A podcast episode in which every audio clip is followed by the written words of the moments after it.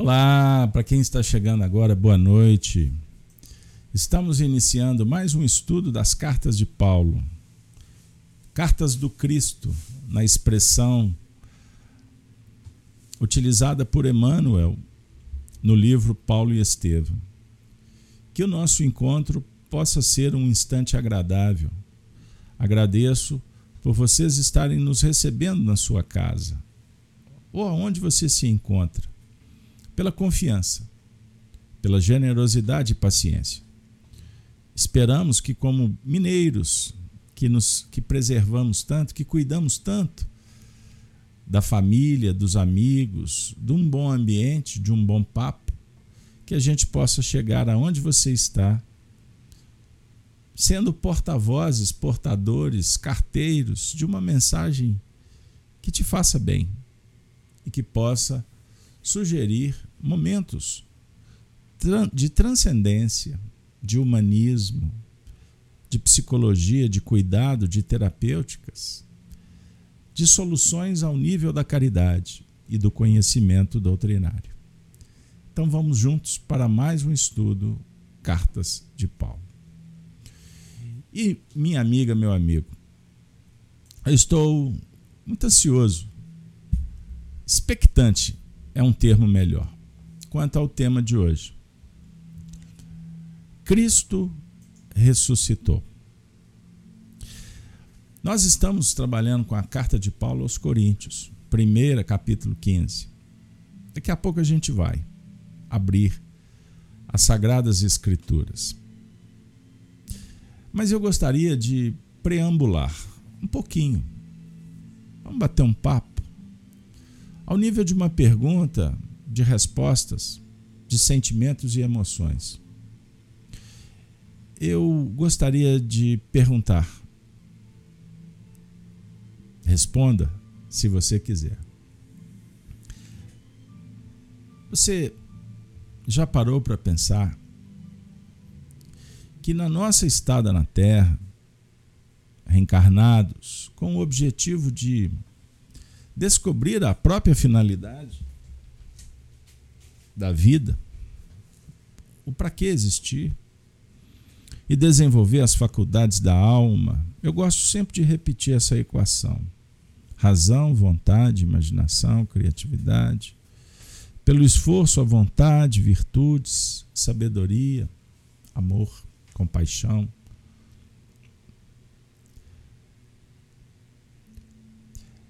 Nos desafios naturais do caminho, Será? É uma indagação, estou sendo bem honesto. Será que existe na vida um anúncio, uma notícia, uma revelação que supera a que Cristo ressuscitou?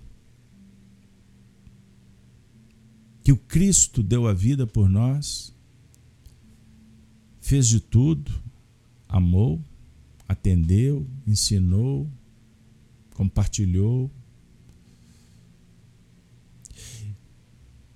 Recebeu como prêmio a incompreensão, o abandono, o apupo, a tortura, uma coroa de espinhos, marcas, torturas, prisão, julgamento arbitrário, condenação trocado por um por um companheiro que representa as piores mazelas que a gente desenvolve, a corrupção, os crimes, a violência, a indiferença, a rebeldia. O homem justo, amoroso, foi trocado por esse ladrão. Ele que só fez o bem e foi crucificado. E morreu. Seu corpo não suportou. Não era para ser diferente. Mas antes disso, ele anunciou que voltaria. Porque o reino dos céus não é como nós entendemos. Não dialoga com o materialismo, com essa dialética do mundo dos interesses. Não. Meu reino não é desse mundo. Mas ele disse que iria, ele anunciou a partida e que voltaria. Voltaria de onde? Perguntou um dos discípulos, conforme a descrição do capítulo 14 de João. Se não sabemos para onde vais, como saberemos o caminho? Aí ele se autoproclama: Eu sou o caminho, e a verdade e a vida. Mas não vos deixarei órfãos, voltarei, enviarei o Consolador. E a gente conhece essa história. Mas ele voltou. Comprovadamente. Isso não é um mito. Não é uma lenda. Não foi inventado. Tem comprovação. E ele voltou ele ressuscitou. Então, eu inicio o nosso papo perguntando: existe na história humana, em nível global, universal, familiar e individual, um anúncio que supera que o Cristo ressuscitou? Assim nós vamos iniciar o estudo Cartas de Paulo de hoje. Minha amiga, meu amigo, bora lá? Vamos juntos? Vamos fazer a leitura da primeira carta aos Coríntios, capítulo 15, versículos de 1 até talvez o 13 terceiro. Vamos sentir na hora. Na minha versão bíblica, eu gosto, prefiro imprensa, ou melhor, imprensa bíblica, é isso mesmo Imprensa Bíblica do João Ferreira de Almeida. Por sinal, era a versão que Emmanuel usava, sugeria que Chico usasse. Naquele período das interpretações espirituais vinda do além-túmulo das mensagens de Jesus. Paulo dialoga conosco assim: a ressurreição também vos notifico. Ele já tinha notificado tanto, mas ele agora vai notificar também.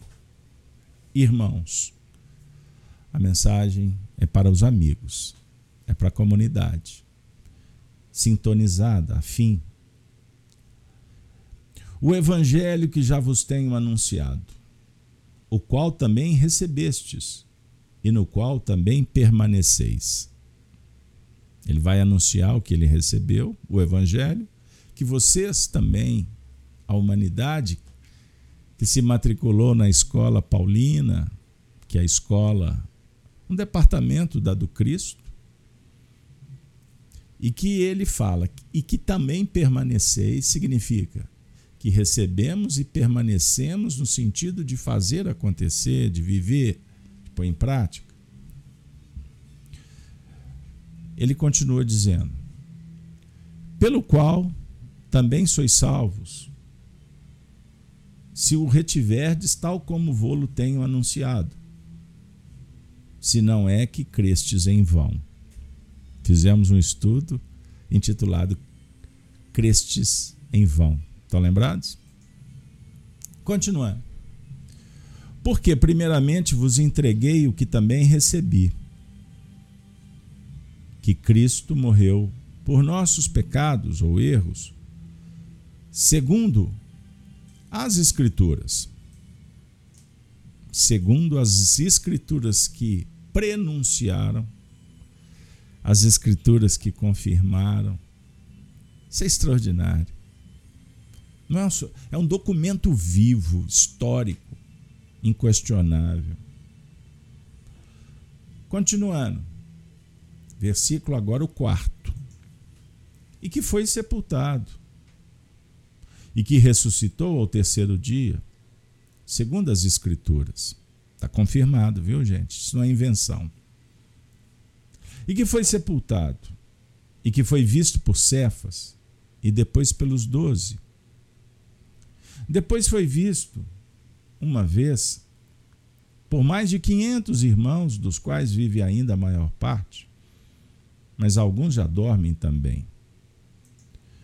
Depois foi visto por Tiago. Depois por todos os apóstolos. E por derradeiro de todos me apareceu também a mim como um abortivo. Porque eu sou o menor dos apóstolos, que não sou digno de ser chamado apóstolo, pois persegui a igreja de Deus. Mas pela graça de Deus, sou o que sou. Foi o tema anterior, não é isso? Sou o que sou. E a sua graça para comigo não foi vã.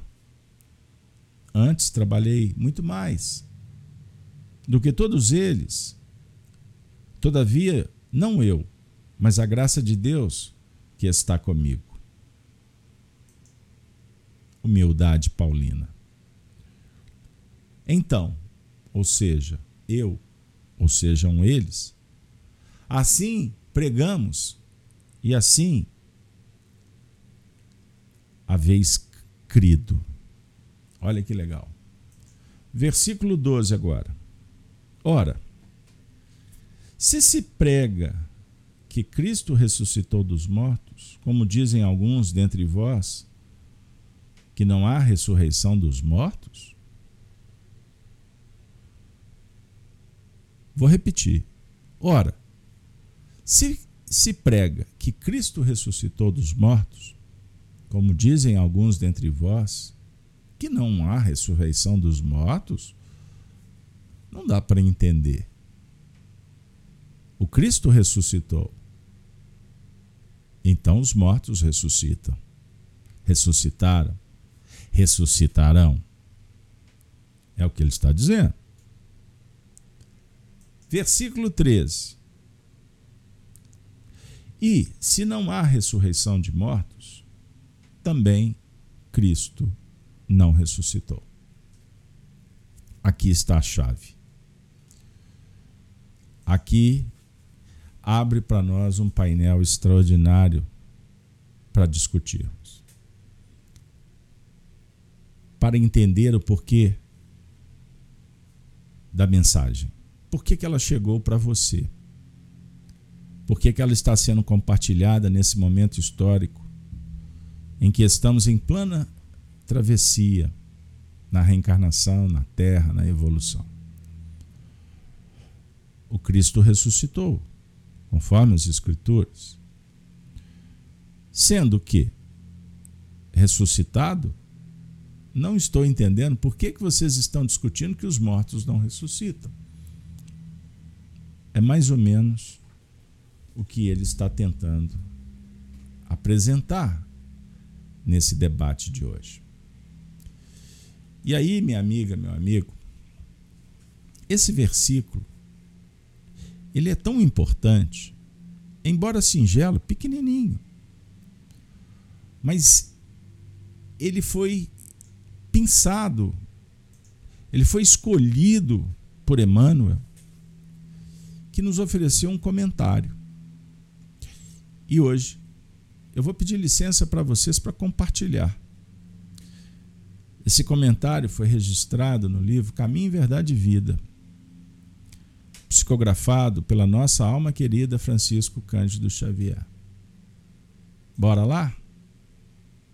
Vou convidá-los para que juntos possamos acompanhar o professor Emmanuel, que ele possa ser bem recebido por todos nós nesse ambiente fraterno, virtual, que a casa de Kardec tem prodigalizado para todos. Então, o, texto é intitulado Além túmulo. E se não há ressurreição de mortos, também o Cristo não ressuscitou. Emmanuel diz assim: Teólogos eminentes, tentando harmonizar interesses temporais e espirituais, obscureceram o problema da morte, impondo sombrias perspectivas à simples solução que lhe é própria. Muitos deles situaram as almas em determinadas zonas de punição ou de expurgo, como se fossem absolutos senhores dos elementos indispensáveis à análise definitiva. Declararam outros que no instante da grande transição submerge-se o homem num sono indefinível até o dia derradeiro, consagrado ao juízo final.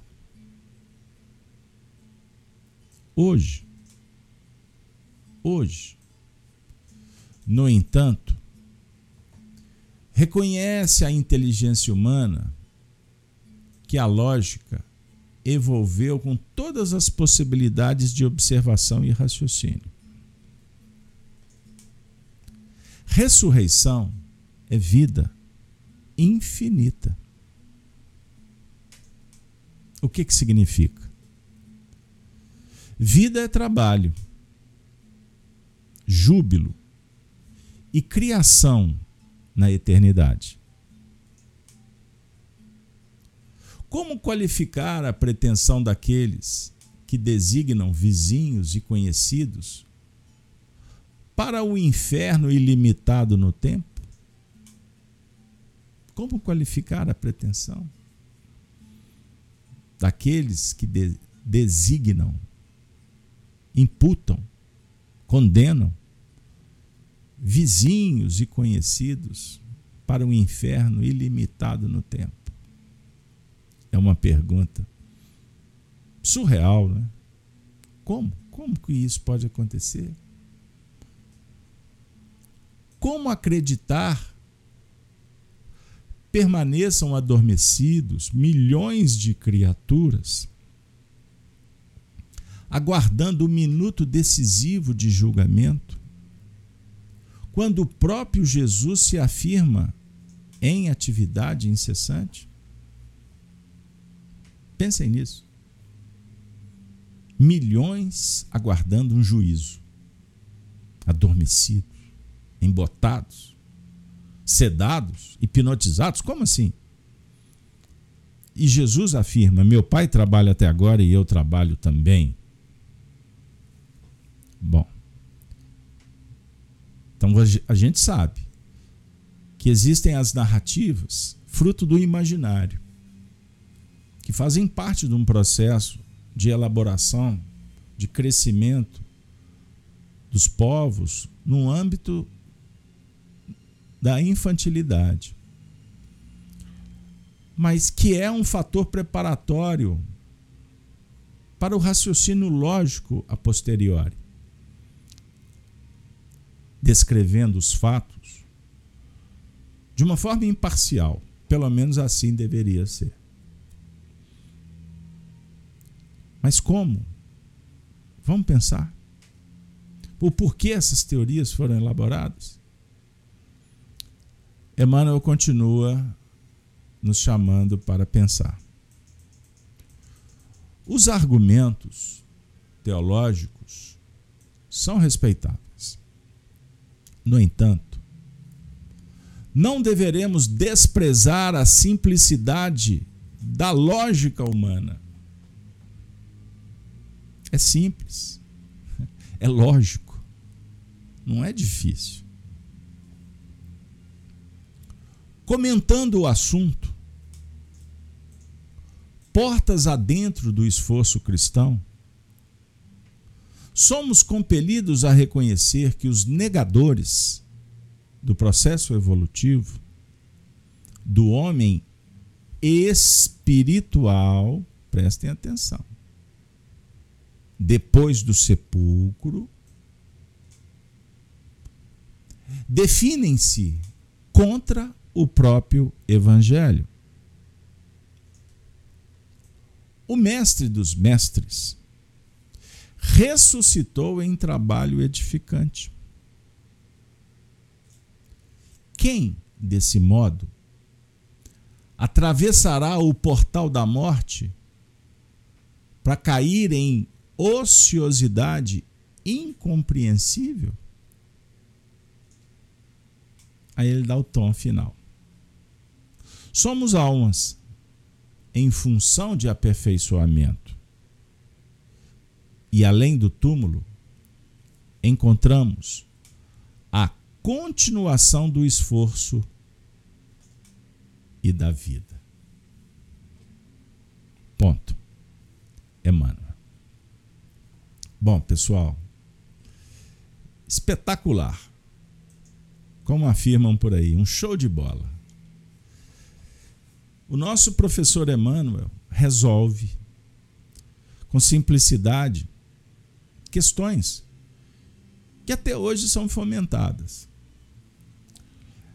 À medida em que nós fomos perpassando os olhos na mensagem, cá comigo fui sendo inspirado para organizar as ideias e daqui para frente a gente conversar, trazendo essa mensagem para o nosso contexto, para a nossa posição, nesse esforço, nesse trabalho permanente de mergulhar dentro de nós mesmos, para conhecer,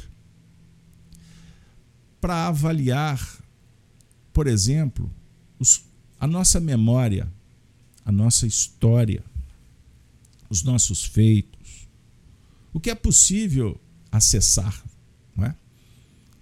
Mas nós estamos recebendo conhecimento para fazê-lo.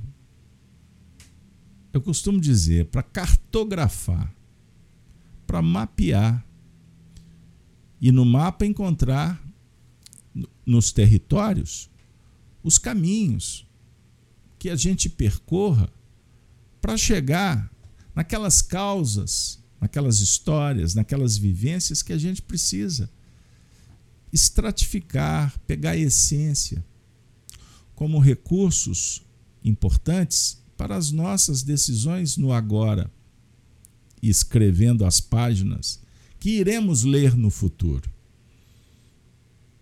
Aprendemos em Espiritismo, na psicologia profunda, transcendente, que reencarnados nos movimentamos sobre esse fenômeno chamado memória. O nosso campo mental prodigaliza, apresenta os reflexos que ficaram condicionados pelos hábitos, pelas escolhas, pelas repetições, pela semeadura, que chega um tempo que ela tem que ser colhida. Então, nós estamos trabalhando com as manifestações da própria alma, a, a, a tua índole, o teu caráter. Recebemos influências nessa vida, sem dúvida. Mais elementos. Mas o que prepondera é a nossa realidade pregressa. Vejam bem. Então nós estamos aprendendo a lidar com essa dualidade. O que é real, o que é ilusório. O que é bom, o que é menos bom. Aquilo que não atende, não encaixa mais diante de um cenário que se abre, que é o tempo. E o tempo abre janelas, portas, que são as circunstâncias. Para que a gente possa, então, definir, caminhar, projetar, calcular, equacionar, estabelecer as metas favorecidos ou apoiados pelas crenças, pelos costumes, compreendam bem. E dentro desse portal de reflexões, o Espiritismo vem nos mostrar que o Cristo ressuscitou porque a vida ela é pulsante, ela é real em todos os setores em todas as dimensões, em todos os reinos. inclusive no mundo dos espíritos. E isso dá base para a gente refletir sobre a reencarnação, sobre a influência dos espíritos com aqueles que estão na Terra, a influência que exercemos para com os espíritos que estão em outras dimensões. E esse intercâmbio é permanente, ele não é apenas em alguns momentos da vida, do seu dia, como agora. Quantas almas compartilham? Dividem o pão nesse, nesse programa Cartas de Paulo. Então temos o ambiente dos encarnados, dos desencarnados, o ambiente web, o ambiente dos espíritos que estão em faixas sublimes, que irradiam amor, bondade e justiça, e vez por outra essas miríades, essas fagulhas são captadas pela nossa mente ainda obtusa, que não está num plano translúcido. Então, nós vamos decodificando como dá, como a gente pode, como a gente consegue. Emmanuel vem nos apresentar o Cristo ressuscitado, mostrando para nós que a ressurreição ela é infinita que vida, vida pessoal, vida é trabalho, júbilo e criação na eternidade. Se vocês me dão licença, estou repassando esse parágrafo porque ele é o coração do texto. Vejam bem. A ressurreição ela faz parte do contexto da vida em todos os momentos. Nascer, morrer, tornar a nascer, nos conceitos, nos preconceitos, nas ideias, nos ciclos que se abrem, que se fecham, nos relacionamentos. Ressurreição e vida. Aqui o texto é ressurreição é vida. E vida infinita. Não, não cabe morte. Vida é trabalho, júbilo e criação na eternidade, a começar por nós mesmos. O trabalho traz o júbilo, o reconforto, a segurança abre as portas para a criatividade, porque a mente está em desenvolvimento, em plena atividade. E a atividade, ela gera possibilidades para co-criarmos, para nos reinventarmos. Perceber? Por isso, o papo é: como? Aonde qual fundamento? Não tem. Aqueles que querem qualificar a pretensão de ajuizar e condenar milhões de pessoas ao inferno ilimitado, num tempo sem fim, então há de eterno. Os faraós mumificados no Egito estão aguardando esse juízo. Agora vamos pensar mais pertinho, a sua mãe está adormecida, o seu pai, seus avoengos. Aí, quando você falecer, você vai adormecer e ficar também nessa condição, engedrado, encastelado, embotado. Não tem sentido, com todo respeito não há adormecimento de milhões. O Emmanuel respeitosamente afirma que os argumentos são respeitáveis. Mas a lógica é outra, é simples. Aí ele nos conclama a pensar nível, em nível moral, quando afirma que trabalhar esse tema portas adentro do esforço cristão nós seremos compelidos, nós seremos inspirados, nós seremos chamados a reconhecer que os negadores do processo evolutivo do homem espiritual depois do sepulcro definem-se contra o próprio evangelho. Aí eu faço uma pergunta para vocês. Negadores, num campo pessoal, grupal, sistêmico, corporativista, são homens que, na verdade, passam a ser instrumentos de uma ideia. Negar o Evangelho. E agora a história começa a ficar um pouco mais pertinho da gente.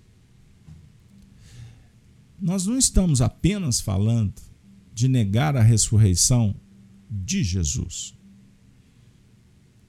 Vejam bem aonde que, por onde nós podemos caminhar juntos. Podemos abrir ângulos que remontam aos processos de auto autonegação, a não aceitação. Aceitar, resignar, é um esforço que precisamos dentro de planos virtuosos. Então, eu vou começar falando da autoaceitação. Se você não se aceitar como você é, você não vai se amar. É o alto amor. E o alto amor, quando operacionalizado, ele garante para nós um campo muito fértil para se trabalhar. É certo que Jesus nos projetou para amar o próximo como a si mesmo. Porque o amor, na essência, é um diálogo consigo mesmo, com o próximo, com a natureza, com Deus. Amor nos planifica, é uma chama sagrada, conforme o Evangelho nos apresenta filosoficamente. Então, negar o amor é criar uma ruptura. E, o, e, o, e a base para se negar o alto amor é a revolta. E a revolta tem, tem como base o, o egoísmo, o orgulho, a vaidade. Fecham portas. Então, observe. Então, nós podemos negar de várias formas. Por rebeldia, podemos é, afastar um remédio, o trabalho. Nós podemos atrair a preguiça, a mentira, a violência. Tudo isso dentro do plano aqui apresentado se torna um movimento de esterilidade espiritual. Então a gente se desconecta da essência, a gente impede que a luz se faça exatamente por, por interesse de se manter na condição do prazer efêmero. Porque a ilusão encanta. A ilusão traz para nós convites muito interessantes. E aí a gente vai entrando numa dialética discursiva perdidos num mundo que pode ser encantador, mas não tem sustentação. É a ilusão. Então vale a reflexão que o mestre, o mestre dos mestres, trazendo Emmanuel, ele ressuscitou em trabalho edificante. Aí voltamos para analisar ele ressuscitou num trabalho edificante. qual que é o trabalho do Cristo? Ah, é um trabalho que edifica, que constrói. Mas qual é ele?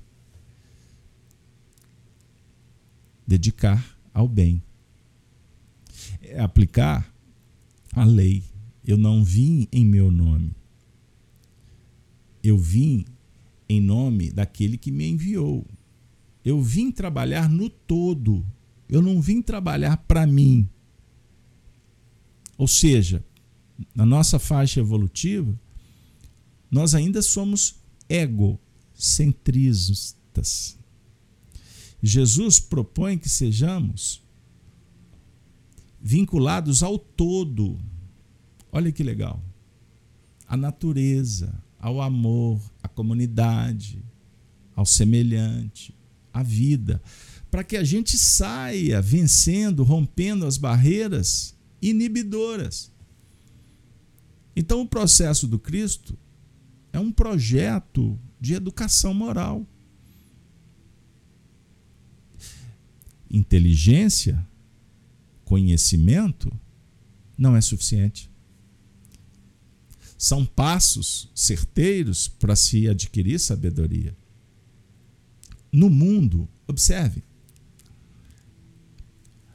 a negação ao espírito é o que prepondera. O apoio à matéria, ao materialismo, ao sistema vigora.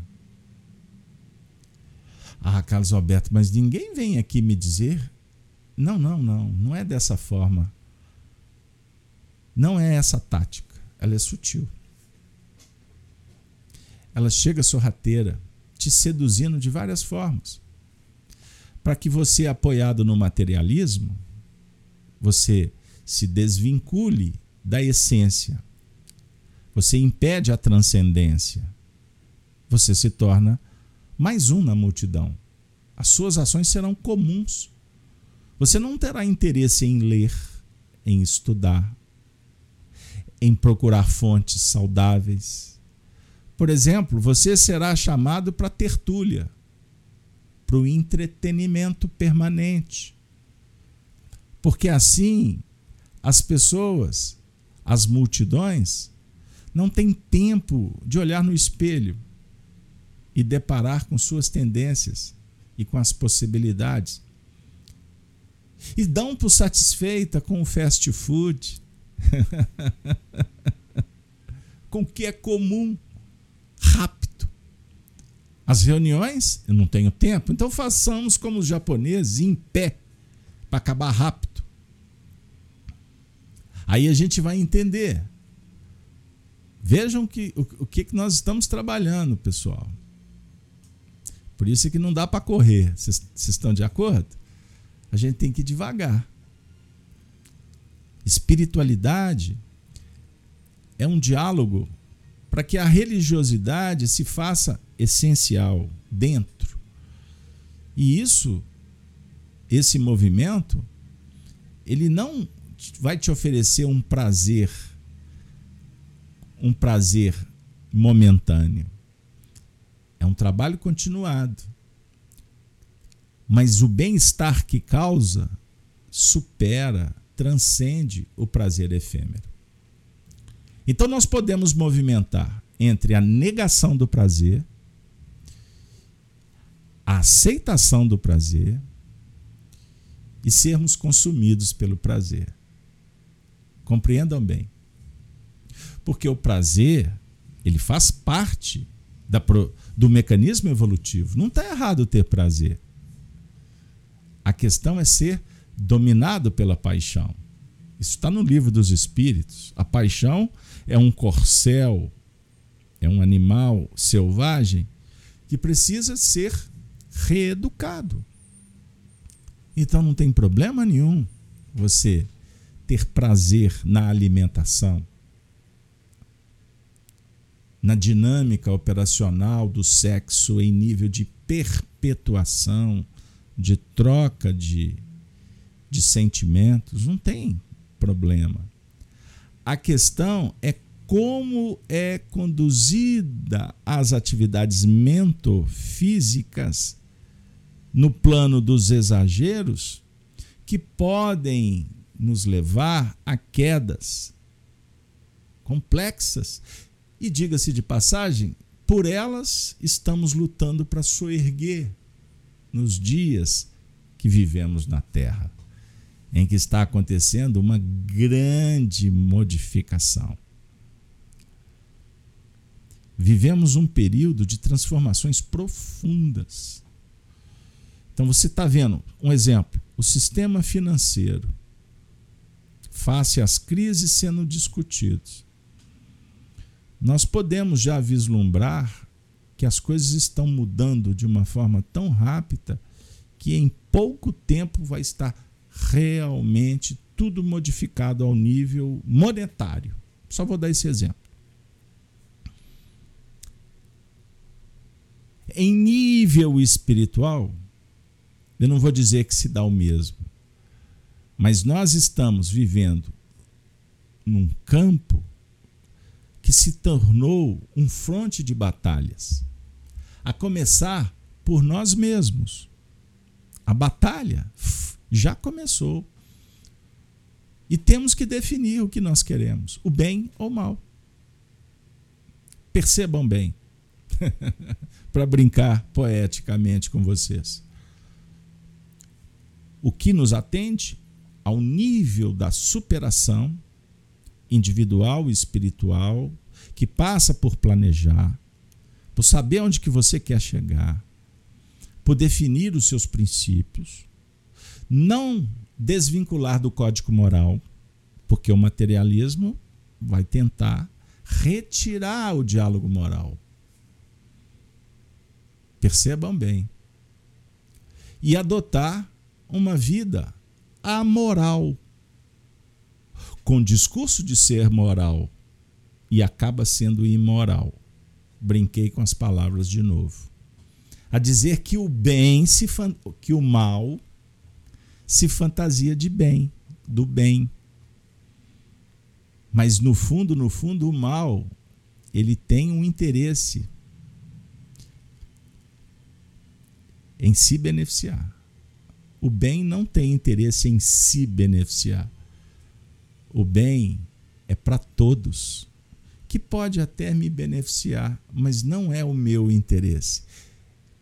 Eu não quero atender o meu ego eu preciso de compreender que as emoções devem ser direcionadas de forma cada vez mais educadas, ajustadas.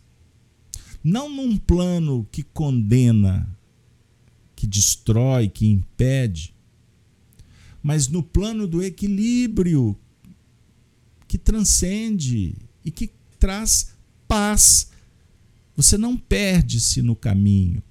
Você não briga com o óbvio. Você se resigna. Você se faz obediente ao que você percebe que é o lógico. Compreendam bem.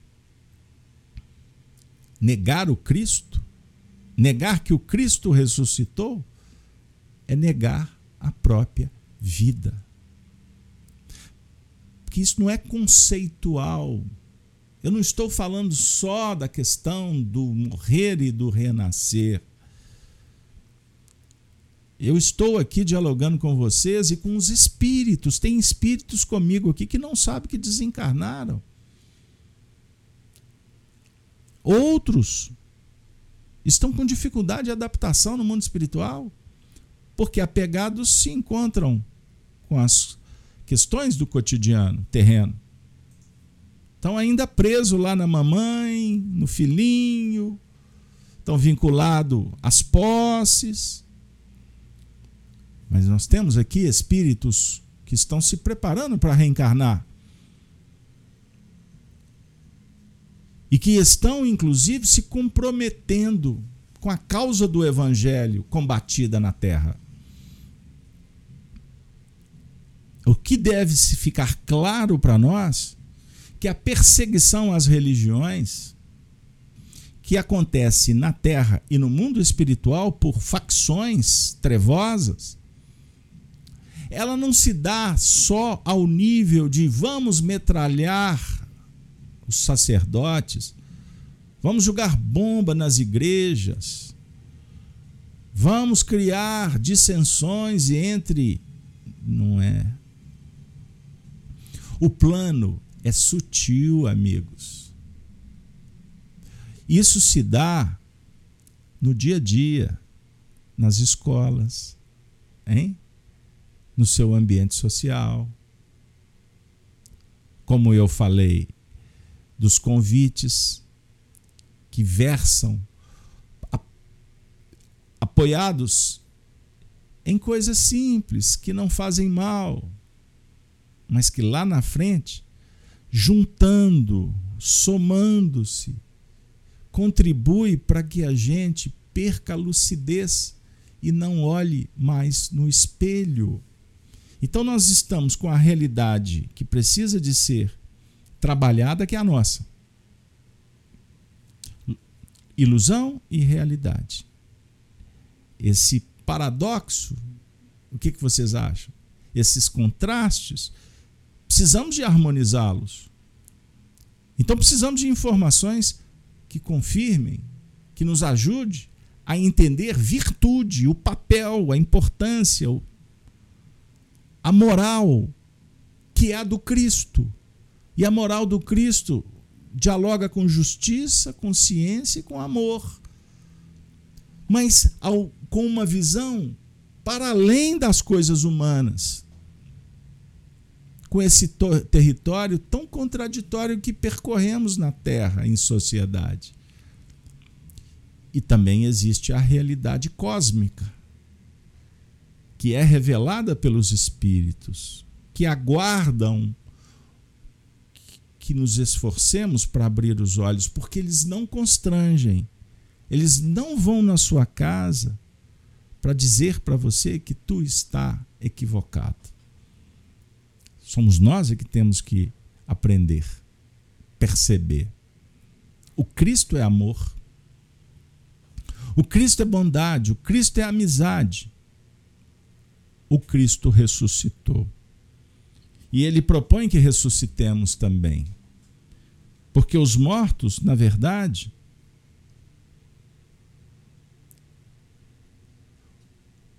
eles não estão mortos. Eles estão mais vivos. Graças a Deus do que podemos imaginar. A negação do evangelho vai dizer: ele salvou a muitos e a si mesmo não pôde salvar-se. Desde os tempos de Jesus, a refutação se deu. Eu estou citando Mateus 27, 42. Salvou a muitos, mas é um derrotado. Assim, minha amiga, meu amigo, é necessário que entendamos que as dificuldades é que vão transformar a nossa vida em bênçãos. Pois temos que aprender a superá-las. Então não acredite nos discursos do menor esforço, da cultura do adiamento, do cancelamento, da remoção. Emmanuel, na lição 46 do livro Fonte Vida, afirma: Não tropeces no falso triunfo ou na auréola barata dos crucificadores, dos negadores. Toda vez que as circunstâncias te compelirem a modificar o roteiro da própria vida, prefere o sacrifício de ti mesmo, transformando a tua dor em auxílio para muitos porque todos aqueles que recebem a cruz em favor dos semelhantes descobrem o trilho da eterna ressurreição. O Cristo ressuscitou por ter descoberto, implementado, planificado o trilho, o caminho da eterna ressurreição, que é trabalhar pelo bem de todos. Amigo e amiga. Allan Kardec, no livro Evangelho segundo o Espiritismo, conversa conosco dizendo que a doutrina do Cristo é a doutrina dos mundos, não é da terra. É a doutrina dos corações, das dimensões. Nós estamos estudando com Paulo, que nos aponta, através das cartas, as dicas que não podemos abrir mão para que a gente possa, conectados permanentemente com o alto, nos esforçarmos para criar uma sintonia com o Evangelho. Um amigo espiritual me disse essa tarde: Meu filho, os amigos do mundo maior trabalham conosco de forma a tocar as nossas almas, sugerindo pela arte, pela beleza, pelas histórias, pela música celestial, que a gente abra as portas para o imaginário, para criar uma epopeia que favoreça a intuição. Espiritismo é mediunidade também. Não podemos mais pensar num espiritismo sem espíritos. Lembram do Chico Xavier? Podemos recordar de Eurípetes Bassanufo, Ivone Pereira, tantos médios, o Divaldo Franco, e, no anonimato, centenas, milhares de médiums que não tiveram a tarefa da notoriedade, mas que nos apresentaram como pontes os espíritos que vêm confirmar que o Cristo ressuscitou. Mas não só isso, eles vêm nos informar que, conforme a tarefa, o comportamento, conforme a, a nossa desenvoltura no plano das emoções equilibradas, do alinhamento dos nossos centros de força, cada plexo, cada chakra nosso tem uma função. Não é só função energética, fluxo e refluxo de energias para coordenar o nosso corpo físico. Não quero complicar a vida de alguns. Mas essas energias, elas são trabalhadas de acordo com a nossa capacidade de administrar emoções e pensamentos. Sabiam disso? E isso não é apenas num plano de dar um comando mental. É vida, é realização. E nós ainda é, é, transitamos através dos extremos, ou demais ou ausência total nos sentimentos. Ou nós somos caridosos ou nós somos egoístas? Percebam. Só para dar essa ideia. Ou eu exerço compaixão, ou atuo com violência extremada. O Cristo ressuscita em todos os momentos, em todas as circunstâncias, como a alma que se desperta e que passa a irradiar, vibrar em outras faixas gerando harmonia. Olha que beleza! Trazendo saúde, pacificando, oferecendo o que temos de melhor. Isso faz bem para nós, para o próximo, para a sociedade. No convívio com os espíritos, os médiums funcionaram muito bem e tomar a Deus que eles se revelem para que, como o Chico Xavier fez, possamos fazer materializando o pensamento do alto no plano operacional do dia a dia e mostrando que a morte não existe. Os nossos entes queridos estão trabalhando.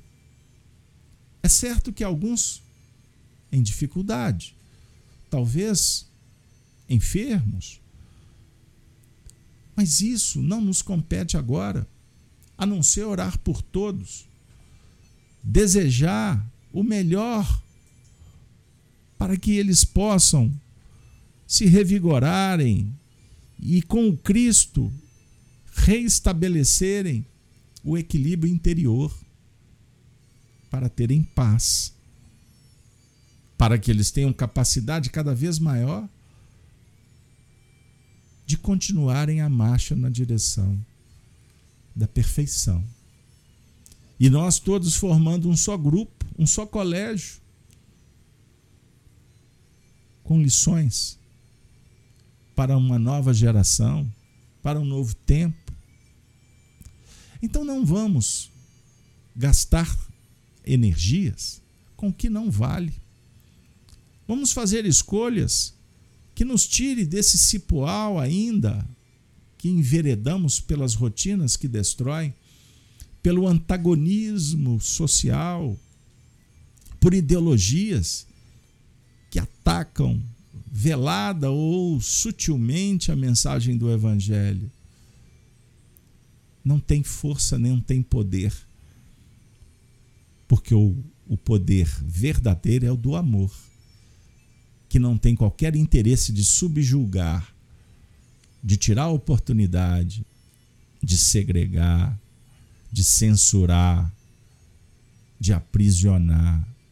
O amor liberta o amor será a base de um mundo que Jesus anunciou, a terra prometida, a Canaã que sonhamos na antiguidade, que o Espiritismo revela que é a paz no domínio do coração, que vez por outra a gente já sente em contato com o Cristo, com o amor. Encerro as nossas singelas observações do encontro de hoje com o próprio Emmanuel, quando nos dá uma dica, apoiado na expressão de Paulo em 2 Coríntios 4,16. Ainda que o homem exterior se corrompa, o interior, contudo, se renova dia a dia. Busquemos a eternidade pois o Cristo ressuscitou.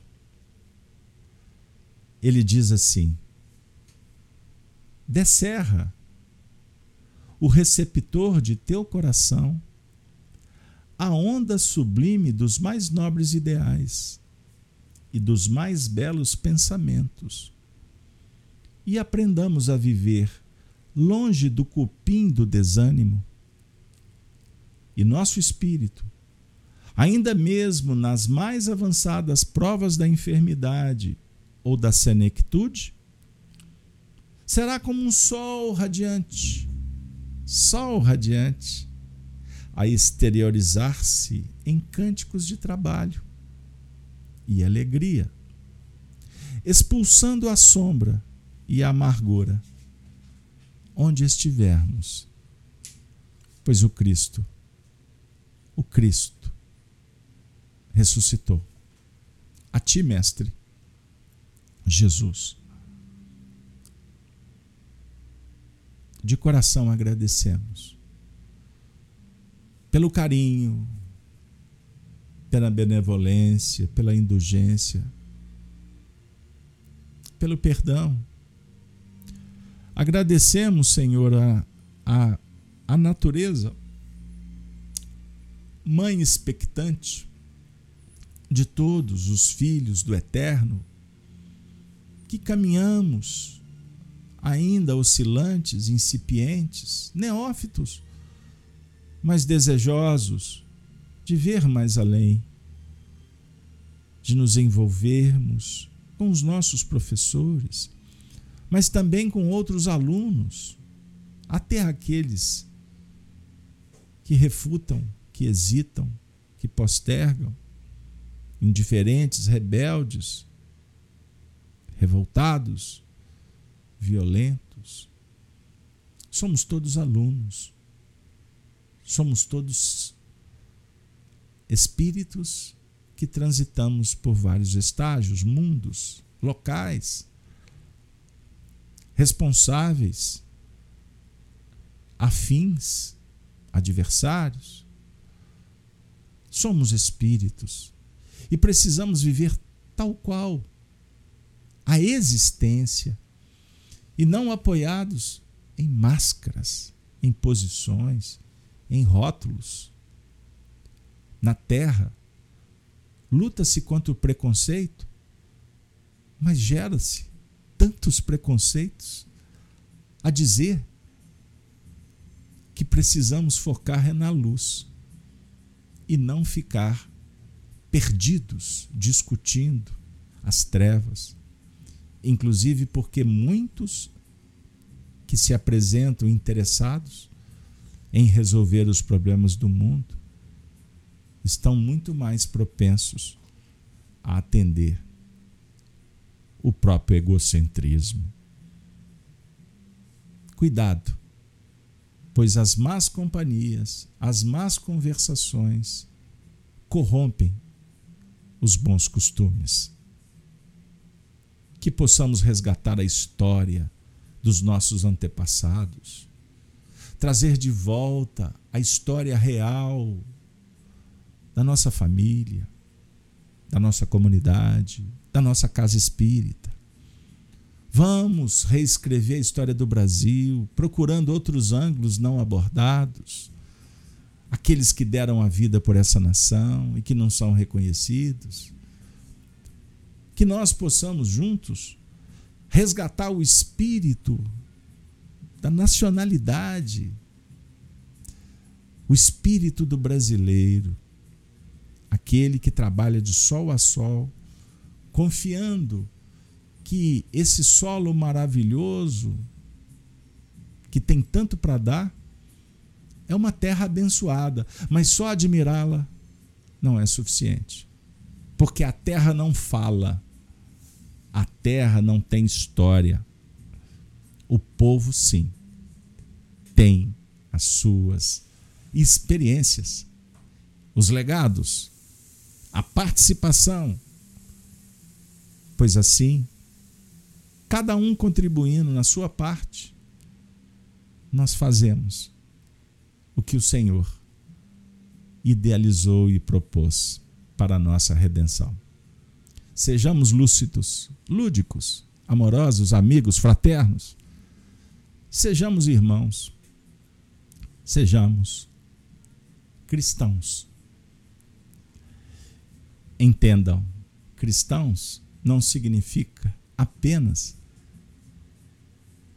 sermos desta ou daquela religião, pois o Cristo representa Deus vivo nos corações, independente da sua profissão de fé.